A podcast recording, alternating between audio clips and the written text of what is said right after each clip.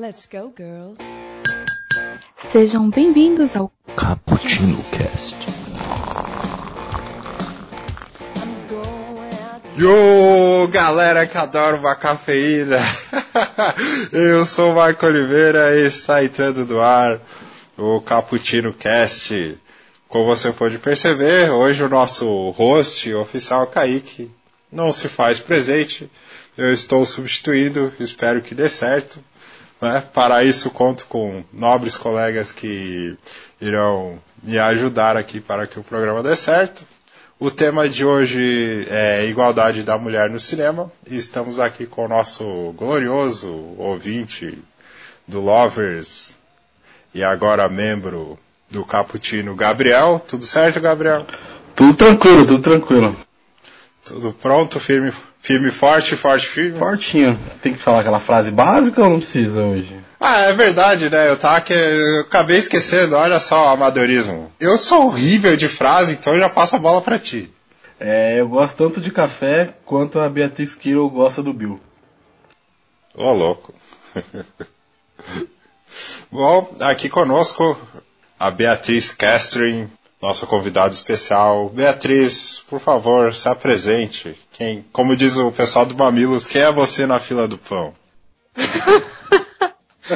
É, quem eu sou na fila do pão? Não sei. É, exato.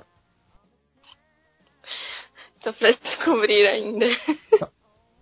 É, se apresente para o nosso público. O que você faz da vida, onde você mora, esse tipo de coisa. Ah, eu sou. Eu me graduei em cinema e audiovisual pela Unisul, aqui na Pedra Branca, em Palhoça. E agora, atualmente, eu tô fazendo mestrado aqui também na Unisul, em Ciências da Linguagem. E hum, falando sobre uma mulher, inclusive. Só que é uma diretora francesa, Agnès Varda, um dos filmes dela, que é As Praias de Agnès, que ela realizou em 2008. E aí, atualmente, eu tô mais dedicada nesse filme e também muito em estudar cinema documentário. É, é, tu está trabalhando com cinema, é isso? Não, a única experiência que eu tenho com cinema é de trabalhos acadêmicos, é, curtas acadêmicos, mas é, nenhum profissional, assim. E o que eu. É, nenhum profissional. E Uhum. mais na área da pesquisa. Entendi. Muito bem. Então, pessoal, Opa, opa, opa, vou parar aqui um pouco porque tenho que passar para vocês os recadinhos cafeinados, sim, porque temos algumas formas de como vocês podem participar deste papo que vai rolar a partir de agora. Vocês podem entrar aí nos posts deste site que vos entrega esse podcast, que é o bookstimebrasil.com.br. Lá, além do Caputino Cast, tem o Expresso do Dia, onde analisamos cada é, obra literária ou quadrinística, digamos. Temos também nosso 24 Frames por Café, onde analisamos cada vertente do cinema. Temos também o nosso Nerd Rock Café, que é a playlist mais nerd da podosfera. E temos o Na Gaveta Podcast, que irá começar agora no mês de setembro, trazendo o, melhor da informação e papo descontraído sobre futebol para vocês, tá bem? E, além disso, no site também temos resenhas, críticas, eh, poemas, informações sobre literatura e muito mais. Também eh, você pode ajudar a este cappuccino nunca esfriar, ok? Você pode nos ajudar pelo PicPay, pelo Padrim e pelo Apoie-se. Os links estão aí na descrição. Você também pode nos avaliar e ajudar a compartilhar esse cappuccino e assim nos ajudar também de, outra, de outras maneiras, é, compartilhando o nosso perfil do Spotify, do iTunes, do Deezer, do Google Podcasts e de outros agregadores onde estamos inseridos, ok? Ficamos por aqui porque vocês agora têm que dar uma ouvida neste episódio que está sensacional. Ouça aí.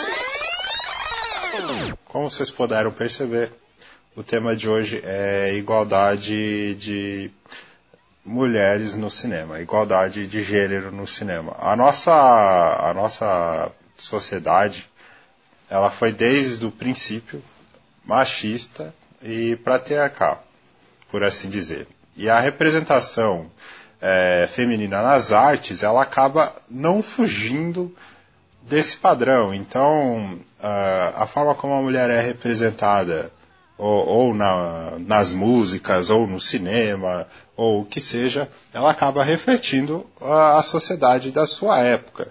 Então, para a gente começar aqui a nossa conversa, eu queria saber a opinião de vocês a respeito dessa questão. Se é uma questão que tem um impacto hoje, ou se é uma questão que está melhorando, ou se ainda há muito o que ser feito. Começando por você, Gabriel. Está mudando, está mudando para melhor, né? hoje a representatividade feminina ela é muito mais presente um, filmes, séries, música, enfim. Mas ainda tem muito que evoluir, né? Não só na parte de.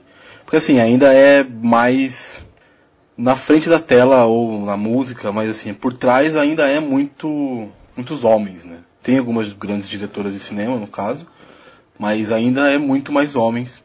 E essa representatividade ainda tende a, tem que melhorar ainda nesse quesito. Mas a, hoje é melhor do que há, sei lá, 15 anos atrás. Então já tem uma melhora gigantesca do que, do, do que era. Ou estou errado? Uhum. Beatriz. E aí, Beatriz? Eu acho que a gente avançou bastante, mas a gente ainda está caminhando a passos lentos, assim, porque hum, é, você falou ali que a gente está é, que a gente está sempre hum, como é que é? você falou. Na frente da tela, como. É isso? Nesse ponto? É, nesse ponto, na frente da tela. Mas também é importante ressaltar essa questão da mulher, que é sempre no ponto de vista masculino, né? Sempre do ponto uhum. de vista do homem. Então, assim, é, agora é que as mulheres estão vindo nessa crescente, ultimamente, no, principalmente o, nos últimos anos, mas ainda assim, tipo, por exemplo, se a gente for ver o, mulheres negras dirigindo longas metragens, você vai ver pouquíssimas. A primeira que fez é, aqui no Brasil foi a Adélia Sampaio.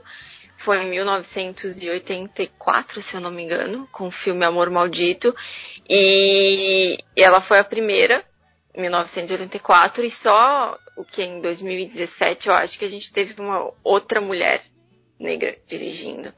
Então, um filme de longa-metragem. Então, assim, é, tem a igualdade, mas assim, existe essa igualdade de gênero, mas quando a gente vai ver pela abordar também a classe, abordar essas questões de classe, de raça, sexualidade, ela ainda, ainda tem muito avanço, sabe? Entendi. Eu tenho um artigo aqui da Metrópolis.com intitulado Por trás das câmeras, a luta das mulheres no cinema brasileiro. Esse artigo, ele é de 2018 e tem alguns números interessantes aqui das mulheres no cinema. Por exemplo, direção com recorte de gênero, cor e raça. 75% é, dirigido por homens brancos, né? Filmes dirigidos por homens brancos. 75,4% aqui dirigido por mulheres brancas, aí 2,1% dirigido por homens negros. Uh, depois, quando você vai para direção de arte com recorte de gênero, aí tem 59,2% dirigido por homens. Depois, direção com recorte de gênero por tipo de obra. E aqui, a, por exemplo, a animação é 100% masculino. Olha que interessante. Documento, documentário, 63% masculino e ficção 84% masculino. Eu queria começar agora essa parte com a Beatriz, porque eu lembro uma conversa que a gente teve há um tempo atrás, você falando da dificuldade que é as mulheres assumirem essa os cargos mais técnicos por trás das câmeras. E para a gente se aprofundar assim numa resposta, uh, a gente sabe que é o problema do machismo tal, mas a gente cavar um pouquinho mais, por que que isso acontece?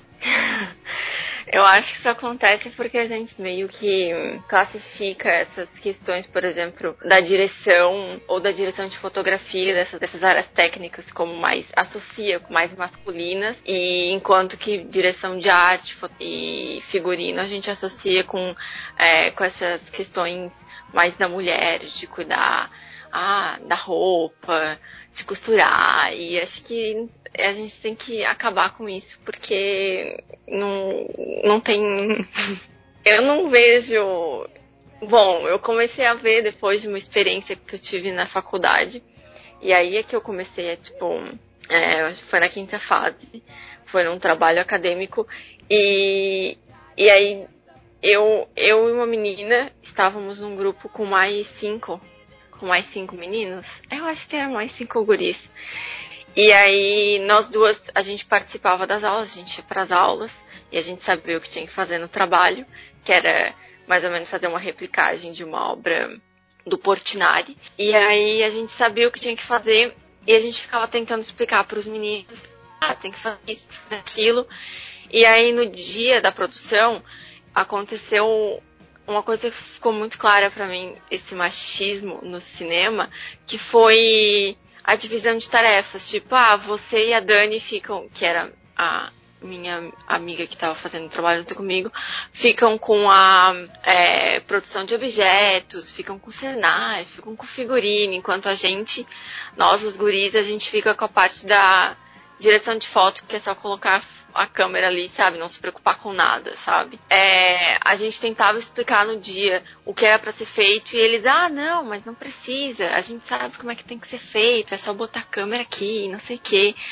E assim, eles não tinham ideia de como era para fazer a a atividade e, e, ficavam administrando aquela a câmera como se fossem os donos do pedaço, enquanto nós estávamos ali só pra, tipo, ai, arruma o cenário, ah, não sei o que, aí, tipo, arruma nada, sabe? Eu que vim nas aulas, eu que prestei atenção, eu que sei o fazer, vocês não estão me ouvindo.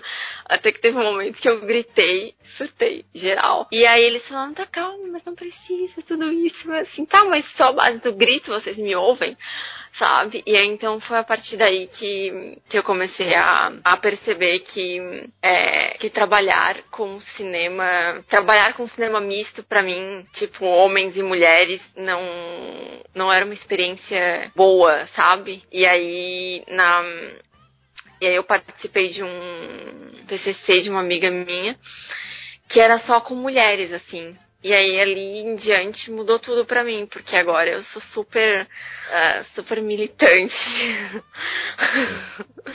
dessa de mulheres assumindo essas posições de, de fotografia, de som, de maquinária, sabe? Porque porque existe, é só correr atrás, é só ver, porque existem mulheres, entende? Eu não conheci pessoalmente, mas eu sei que, que tem mulheres que cuidam dessas partes. Então, assim, eu trabalhei com ela, com mulheres na produção do meu filme, é, em som, em edição. E assim, eu acho que a igualdade das mulheres, acho que a igualdade das mulheres não é só salarial, eu acho que é de função também, né, de serem reconhecidas nas funções que, que elas que elas querem exercer. Não importa se é uh, figurino, se ela quer ser figurinista, se ela quer ser é, técnica de som, sabe? Então, assim, é isso. E aí, Gabriel?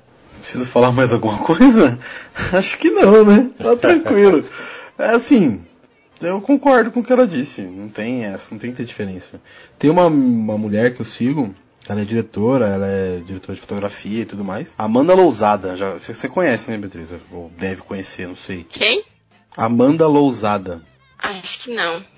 Ela é muito, assim, eu vejo que ela faz toda a parte técnica, ela tira foto, ela é, cuida da luz, cuida da, do som, cuida da, de tudo. Dos, dos jobs que ela faz. E é muito legal, cara. É, se você quiser depois dar uma pesquisada sobre ela, é muito legal. Tem várias fotos que ela fez aqui, editou, enfim. É muito da hora. Eu, eu, eu acho realmente que tem que ter igualdade, diferente de, de raça, cor, sexo, orientação sexual. Isso não, não define. O que define a pessoa é a, é a habilidade, qualidade e competência da pessoa.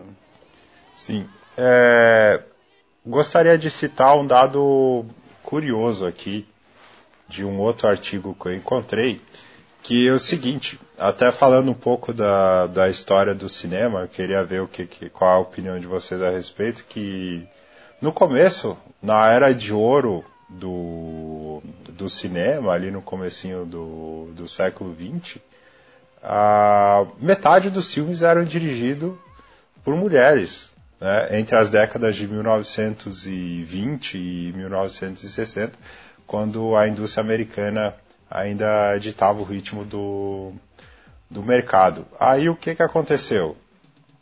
É, houve a Grande Depressão, certo? E o, o cinema ele foi se tornando, vamos dizer assim, cada vez mais profissional, cada vez mais exigido dos profissionais que estavam envolvidos nele e as mulheres acabaram ficando para trás por conta da tão famosa e falada dupla jornada. Elas não conseguiram mais acompanhar o ritmo uh, masculino, conforme os homens foram uh, tendo a inserção nesse mercado cinematográfico. E depois acabou acontecendo o que vocês falaram aí, a, a retratação das mulheres, uh, o retrato das mulheres, como elas eram exibidas em tela, foi pelo olhar masculino e isso se reflete até hoje. Vocês sabiam disso? Que uma vez nós já tivemos um certo equilíbrio na, na produção cinematográfica? Eu não. Na verdade, eu não sabia, é, não sabia disso. É, e o que, que você acha dessa virada histórica que acabou acontecendo? Eu perdi o, o raciocínio aqui. Ah, não, é que eu, eu citei que antigamente é, metade das produções eram dirigidas por mulheres. E acabou que, pela, por conta da dupla jornada, elas acabaram ficando para trás. E os, as mulheres no, depois acabaram sendo retratadas pelo olhar masculino. Mas elas ainda continuam sendo retratadas pelo olhar masculino. não? Sim, sim. É, isso, isso, essa ficha vai demorar para virar. Mas é uma coisa que os homens precisam, de alguma forma, se atentar para isso também, né? Porque não adianta só as mulheres repensarem a forma machista, porque a gente também tem. Eu, quando comecei a, a, a escrever o, o meu TCC, eu tinha muitas coisas ali que os professores me falavam, ó, oh, Bea, você tá sendo, você tá reproduzindo machismos aqui nas suas, nas suas personagens mulheres. Então, assim, eu acho que não é só a gente, nós mulheres, pegarmos essa, é, repensarmos os nossos machismos. Eu acho que é uma coisa que os homens também têm que fazer, não é esperar a mulher falar, tipo, ó, oh, você tá sendo machista. É, é claro que eles também não vão perceber Claro, alguns podem não perceber e a gente precisa avisar, mas a gente também não é educadoras, né? Uhum. E, e também o que eu vejo muito é assim, essa reprodução massiva do mesmo, sabe? De, desse diretor, vamos colocar, né, assim, desse diretor homem é, eurocêntrico, branco, que, que às vezes não tá pensando, que não tá se pensando como machista e tá só reproduzindo isso nas suas personagens, sabe? Algum exemplo de filme? Por exemplo, alguma coisa que você tenha assistido, que você tenha visto, que seja nesse sentido? Deve ter vários, né? Acredito, mas assim, só um pra exemplificar. Hum. Vixe. E agora? Não me vem a, não me vem à mente. Não, é que eu tô lembrando só do Tarantino, porque eu não sei por que, que eu tô lembrando do Tarantino. Mas um, comédia romântica no geral, dirigida por homens, assim. Agora, já que você comentou, é, eu fiquei curioso em duas situações.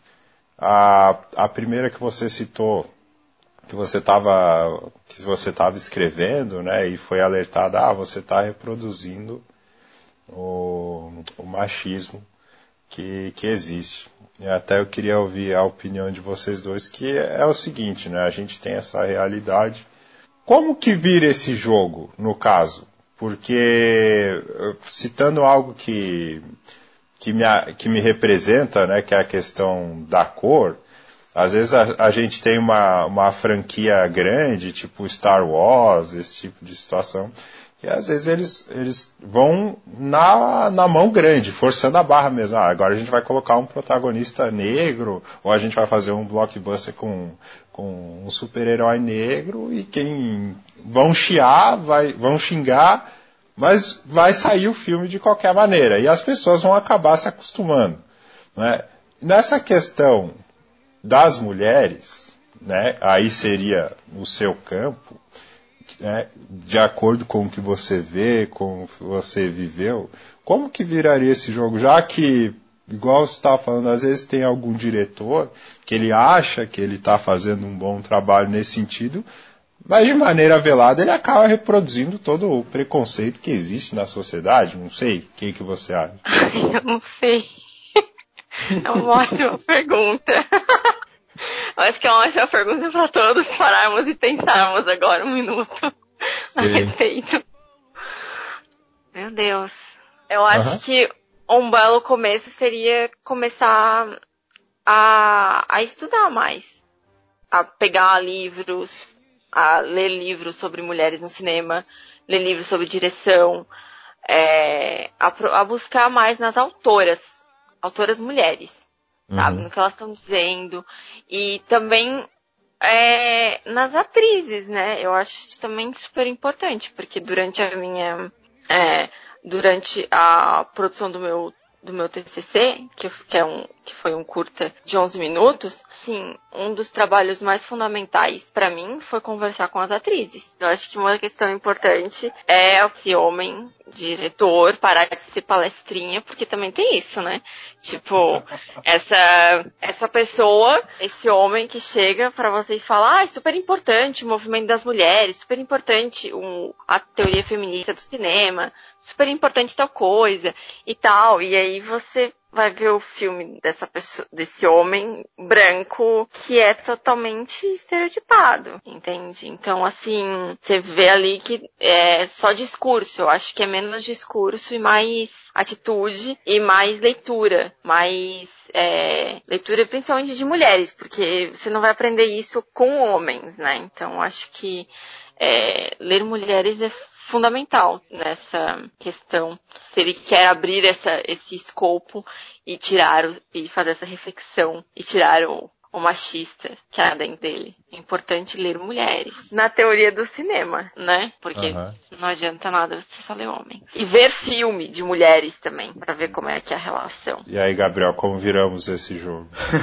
Porra, essa é uma pergunta. Não, mas acho que falta também um pouco, no caso não só de mulheres, mas também de, por exemplo, pessoas negras, é personagens marcantes dessa. Porque assim, é, por exemplo, agora vai ter a Pequena Sereia, certo? Foi anunciado que a Pequena Sereia é uma negra no filme, que vai ser feito com uma negra. E isso causou um rebuliço no mundo só porque a atriz que vai fazer a Pequena Sereia é negra e na história original ela é branca e ruiva. Será legal ver uma branca e ruiva fazendo a da Pequena Sereia? Sim, mas também é legal ver uma negra. Qual o problema de ser uma negra? Não tem problema nenhum. Mas às vezes me parece que essas histórias são reaproveitadas para colocar, para se adequar àquela aquela representatividade que você quer colocar. Você quer colocar um- uma mulher negra num filme, mas você não cria um personagem negro dentro das raízes negras, dentro da origem negra. Não, você reaproveita um personagem que é branco, enfim, na história original é branco, e coloca uma negra no lugar. Eu acho que falta muito mais você ter personagens negros e daí sim você fazer umas his- histórias legais com origens negras, ou mulher, enfim. Pra, aí sim seria um começo diferente pra mudar isso também. Ah, o Pantera Negra fez tanto sucesso porque é um filme de negros para negros. Eu, eu acho, pelo menos. Eu adoro o filme, mas ele não conversa totalmente comigo, porque eu, sou branco. Tem coisas ali que eu não entendo, que não é da minha cultura, não é da minha origem. Entende? Que é a cultura africana, que é a cultura da, dos negros mesmo. Tem, tem a galera que, que, que tem essa origem. Tanto que fez o sucesso que fez, eu acho que foi por isso. Um dos motivos por isso. Porque ele representa realmente aquela cultura. Então eu acho que seria criar personagens com a origem, não reaproveitar personagens para gerar uma representatividade. Não que seja ruim isso, tá? É, Eu acredito que tem que ter essa representatividade, tem que ser feito isso, tem que ter essa, tem que colocar isso numa tela, num filme, numa música, enfim, tem que ser feito, tem que ter, tem que existir a representatividade, mas acho que falta também um pouco de interesse de criar coisas novas com os negros, com homossexuais, com mulheres. Seria um passo diferente, seria um passo novo para ter coisas melhores e assim, e tudo evoluir num, num contexto maior. É que assim, quando você está criando, por exemplo, quando você está criando um criando um roteiro, você vai sempre na vai vai sempre presumir quando se você é uma pessoa hétero, você vai criar um casal hétero, entende? Você vai sempre partir dessa dessa dessa norma. Então eu acho que também é, porque assim, existe uma diferença entre você porque a, difer a diferença tá quando você vai construir uma história uh, sobre pessoas negras no cinema, a diferença tá na produção.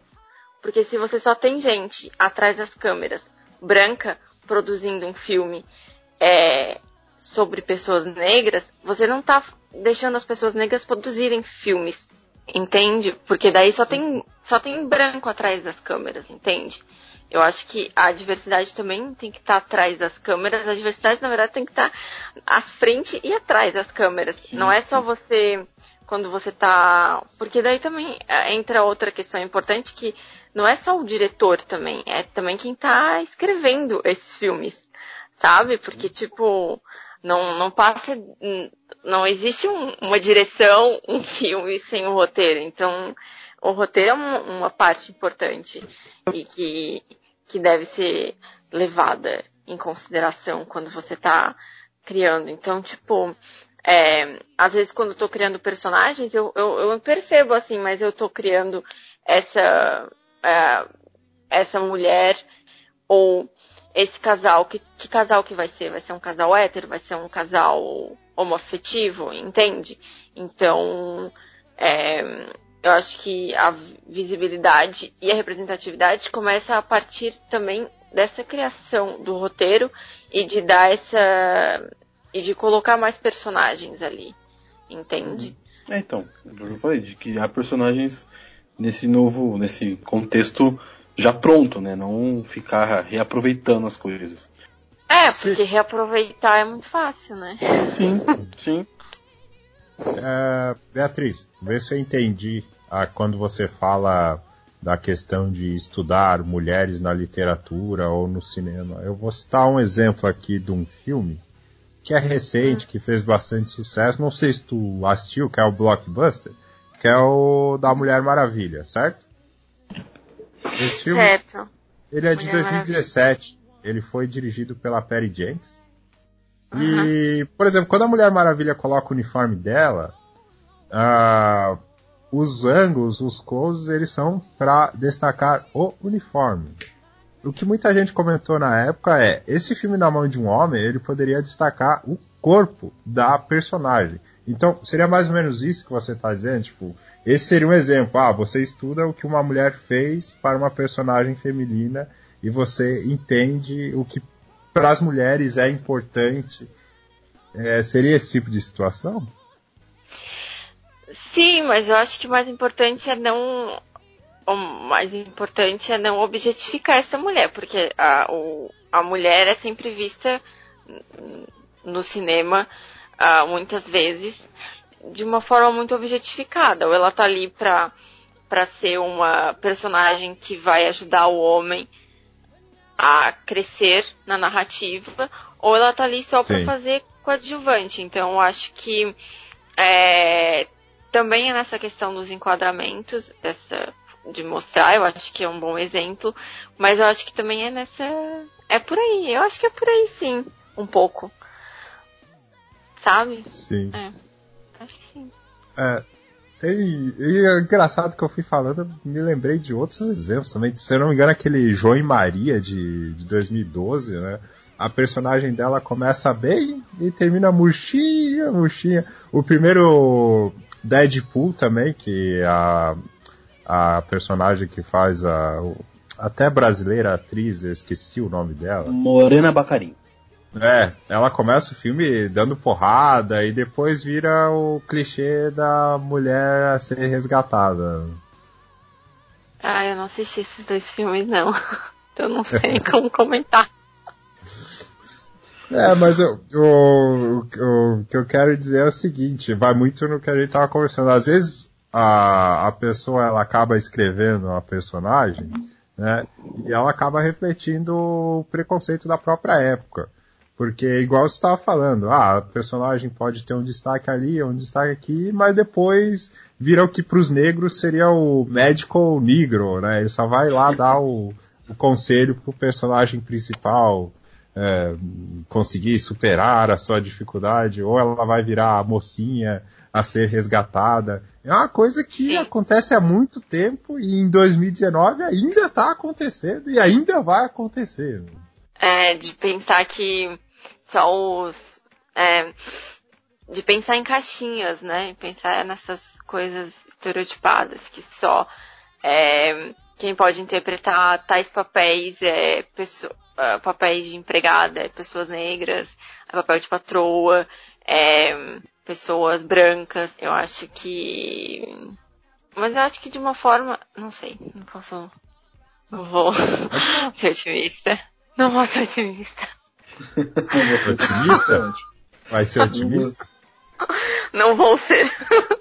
É, tem uma pessoa chamada Anne Kaplan, que ela é uma autora e professora que investigou a relação da mulher no cinema e ela estudou os parâmetros hollywoodianos desde os anos de 1930 até a atualidade. Ela destacou três tipos de mulheres no cinema: a mulher cúmplice, que assume a postura frágil, a mulher resistente de caráter feminista, que luta por seus direitos e realizações, e a mulher pós-moderna que, tendo encontrado seu espaço no mundo, conquista a liberdade desejada e está preparada para enfrentar as questões que porventura se originem a partir de sua nova situação. Perguntinha que eu queria fazer a vocês que é a seguinte: por mais que a situação hoje esteja mudando, o número ainda é pequeno. A gente está falando de ah, mulheres na direção,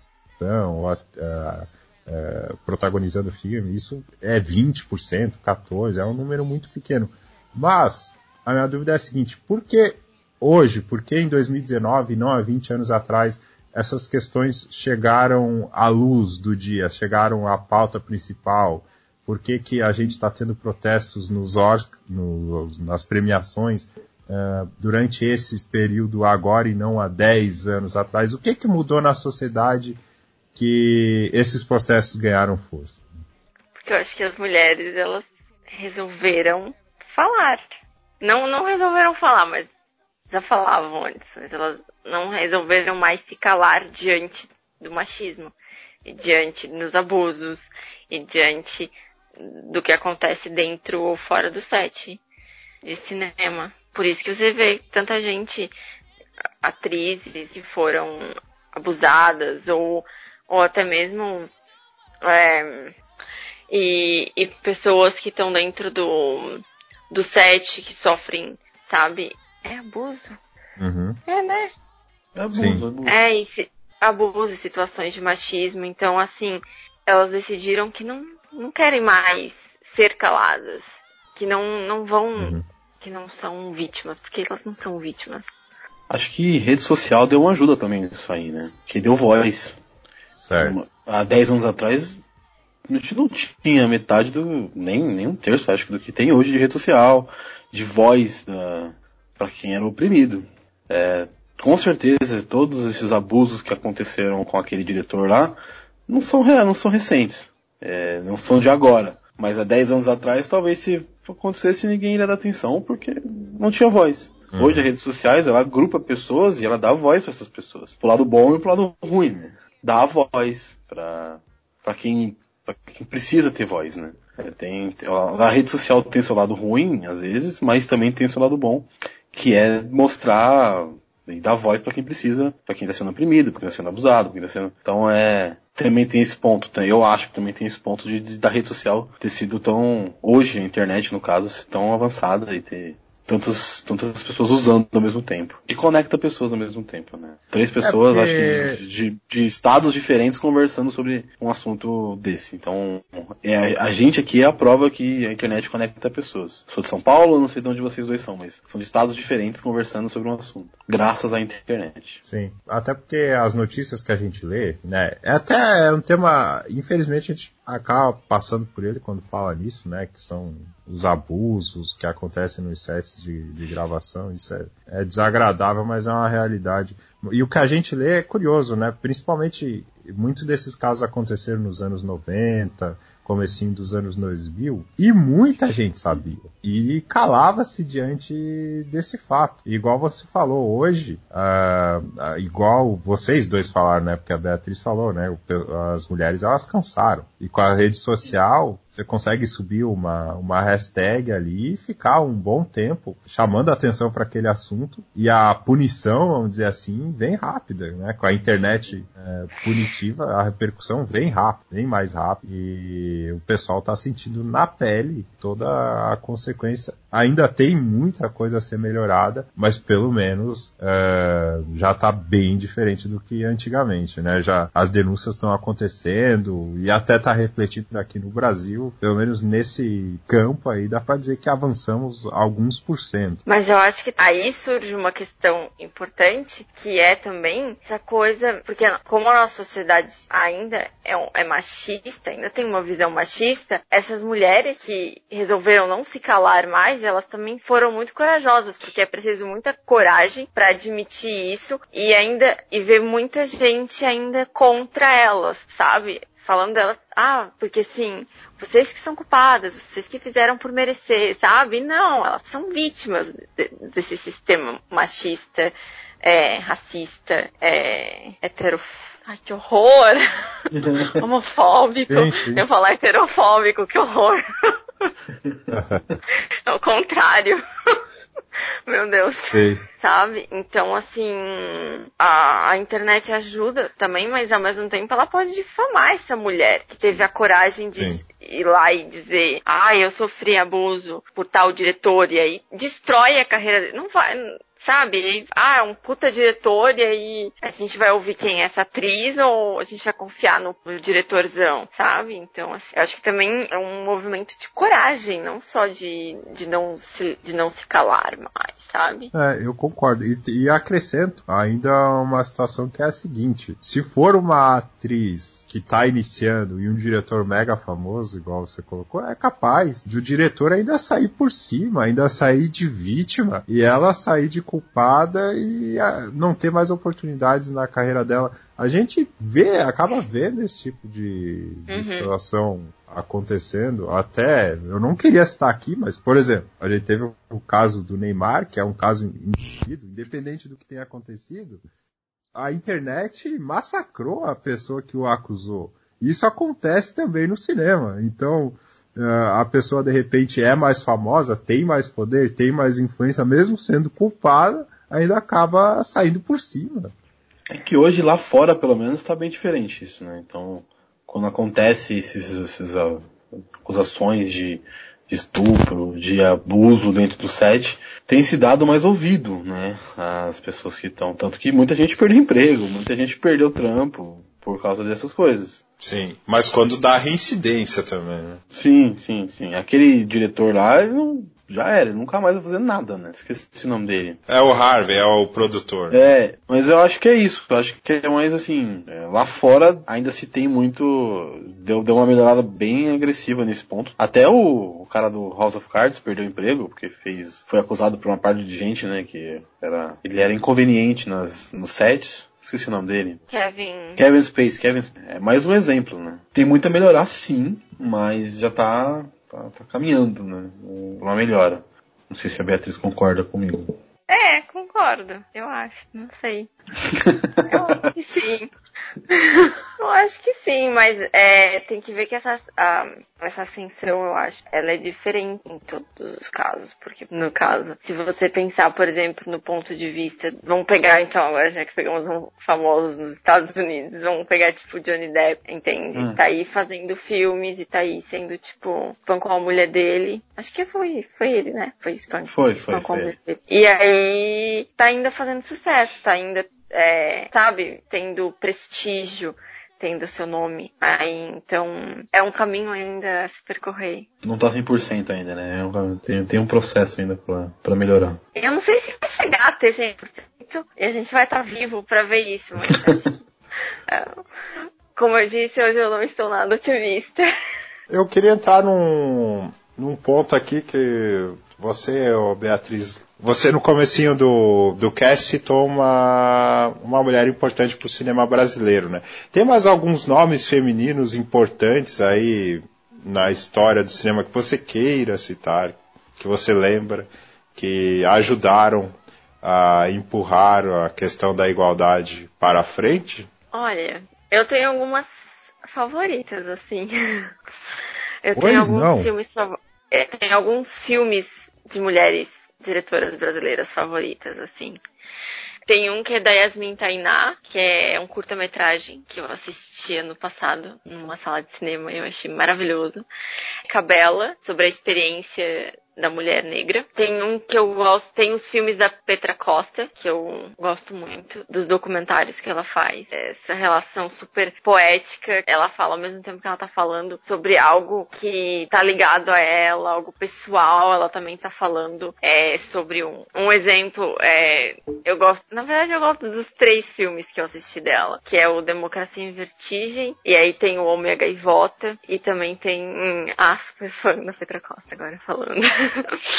e o Helena. E, ah, tem a hum, Ana Mulaerte, que eu gosto muito. É, que Horas Ela Volta, é um, um dos meus filmes favoritos dela. Laís Bodansky, que acho que foi o primeiro filme de cinema nacional que eu assisti na vida, eu acho. Foi Bicho de Sete Cabeças e pra mim foi um, marco, assim, maravilhoso. E eu sempre lembro desse filme quando alguém me pergunta, ai, que filme de mulher que você indicaria? Eu sempre tenho esse na cabeça. E acho que é isso. Bom, deixa eu passar a minha visão masculina da questão. Eu citar algumas mulheres importantes aqui do, do cinema. E de- é, bom é que eu desenvolvo o meu francês, né? Alice Guy Blanchet, a Ah, francesa, sim! é, Fazer bi- considerada a mãe do, do cinema, né? Foi a primeira Claro. diretora e roteirista da história. Ah, tem aqui a Hattie McDaniel, atriz e cantora americana. Foi a primeira mulher negra a ganhar o Oscar de melhor atriz coadjuvante por sua atuação em O Vento Levou. A nossa Fernanda Montenegro, uma das principais atrizes brasileiras, primeira latino-americana e única brasileira até o momento a receber uma indicação Oscar de melhor atriz por sua atuação no filme Central do Brasil. Que é inacreditável. É. Aqui tem também a Catherine Bigelow, Bigelow. Ela fez o filme Guerra ao Terror e rendeu a ela o Oscar de melhor direção em 2010. Foi a quarta indicação feminina e a única a vencer na categoria. E ganhou de Avatar. Exato, é ganhou de Avatar. qualquer um. Tava, Toma, Cameron Diaz. É. Ganhou de Avatar. É, o, Jamie- o camarão já deu pra ele. E você, Gabriel, gostaria de citar alguns nomes? Cara, eu não sou tão, conhe... não sou tão conhecedor assim de, de mulheres, de, de filmes assim. Eu, eu gosto de assistir, eu não sou muito ligado em diretores e tal. Ah, o último filme que eu assisti que eu gostei bastante de, de duas protagonistas mulheres é o Lady Bird, A Hora de Voar. Vocês assistiram? Ai, maravilhosa! Esse filme é legal pra caramba. Eu gostei, a relação da, da mãe com a filha. Ai, né? Greta! É muito legal. Eu, eu, eu gostei muito do filme pela relação entre elas e é bem explosiva a relação. É bem legal, é bem, bem gostosinho de assistir. Me diverti assistindo. Tem um, alguns outros filmes com protagonistas mulheres, mas assim, acho que o último que eu assisti que eu gostei foi esse. Eu não sei muito de, de diretores, né? Selma também é muito legal, mas. Sim. Selma é muito bom. É isso, assim, o Sim, Guerra ao. Terror, Guerra ao Terror como diretora, né? É, Kate Winslet é Uhum. muito bom o filme. O filme é, o filme é bom, o filme é muito legal. É, Bicho de Cabeça também, mas é bem mais antigo, né? Do. Sim. Como é é o nome do ator? Como é que é o nome do ator lá, brasileiro? É o Rodrigo Santoro. Rodrigo Santoro, que ele faz o um cara na manicômio lá, aquele meio doido. É, Uhum. é bem legal também. É isso, eu gosto de. Tem bastante filmes que eu gosto, sim, mas eu não, não sei muito de diretoras. Hum. Nem diretor. Eu gosto mais dos filmes, não sou muito ligado a sou de gravar nome. Lembrou de mais algum aí, Beatriz? Queria citar? Ah, eu lembrei um da Eva do, ah, do Vaney, é assim que se fala, que ele falou de Selma. Eu lembrei que ela fez o- uma dobra no tempo, que é com uma protagonista mirim é, negra. Ela também tá com uma, uma série na Netflix, Olhos que Condenam. Eu, eu não assisti, eu não assisti ainda. Eu tô me preparando psicologicamente pra assistir esse, esse- essa série. Mas dizem que é muito boa. Eu queria fazer uma pergunta para vocês, que é a seguinte. Sim. Vamos supor, eu, eu, no meu caso, eu, cidadão médio, ou como diz o Emílio do, do Pânico, afegão médio. Vamos dizer, eu sou a, é, eu sou a pessoa que, claro, homem, privilegiado e blá blá blá, mas que a gente quer ver a igualdade no cinema e nas outras áreas também, né? Cada um tendo o espaço que merece. Só que eu sou público, por mais que a gente tenha aqui a nossa voz, o nosso podcast, mas eu sou público, então eu não tenho muita influência lá na produção e etc e tal. Como público, o que que eu posso fazer para ajudar a melhorar essa situação? uh, escolher muito bem o filme que você vai assistir. Escolher muito bem para quem você vai ser o público, sabe? Porque se vamos supor, tá no cinema um filme de diretor e tem um filme de diretora. E aí é, é ali que é no seu momento de decisão. Por que, que você vai assistir um, um filme de diretor e não um filme de diretora? Eu acho que é a, sua, é a sua decisão como público de que filme que você vai assistir, sabe? Porque eu, por exemplo, no streaming aqui, eu ligo o streaming e eu não e eu vou direto em filmes de diretoras mulheres, eu vou em filmes que tem mulheres que. É, personagens mulheres muito fortes, sabe? É você ter essa posição de assistir filmes politicamente, assim. Né? Não vou assistir esse filme porque tal ator que tá no filme, por exemplo, Johnny Depp é um filme que eu filme que tem no Johnny Depp é um filme que eu não assisto mais. Pode ser dirigido por uma mulher, pode ser um, um puta filme, mas eu não assisto mais, entende? Então, assim, é, eu acho que a sua, o seu, como público, eu acho que você pode escolher politicamente os filmes que você assiste. E aí, Gabriel? Acho que é mais o, o incentivo, né? Falta também o incentivo da galera. De tipo, não, vou, vou assistir esse filme, independente do, de quem tenha feito, de, do que seja a história. É, é, enfim, falta um incentivo de acreditar na parada. Tipo, não, é um filme feito por mulheres, mas eu vou assistir, independente se é de por mulher, por homem, enfim, eu vou assistir o filme. Falta esse incentivo de ler uma história é, de mulheres, enfim, personagens femininos. As histórias em quadrinhos, por exemplo, a maioria, as mais vendidas são com os, os heróis, não com as heroínas. Então, falta o incentivo da galera também, da, da, da gente, como, como, como, consumidor, incentivar. O exemplo é, por exemplo, um, indo pro esporte, é, futebol feminino no Brasil. Falta o incentivo. O futebol masculino é. Todo, todo mundo quer assistir, todo mundo quer ver.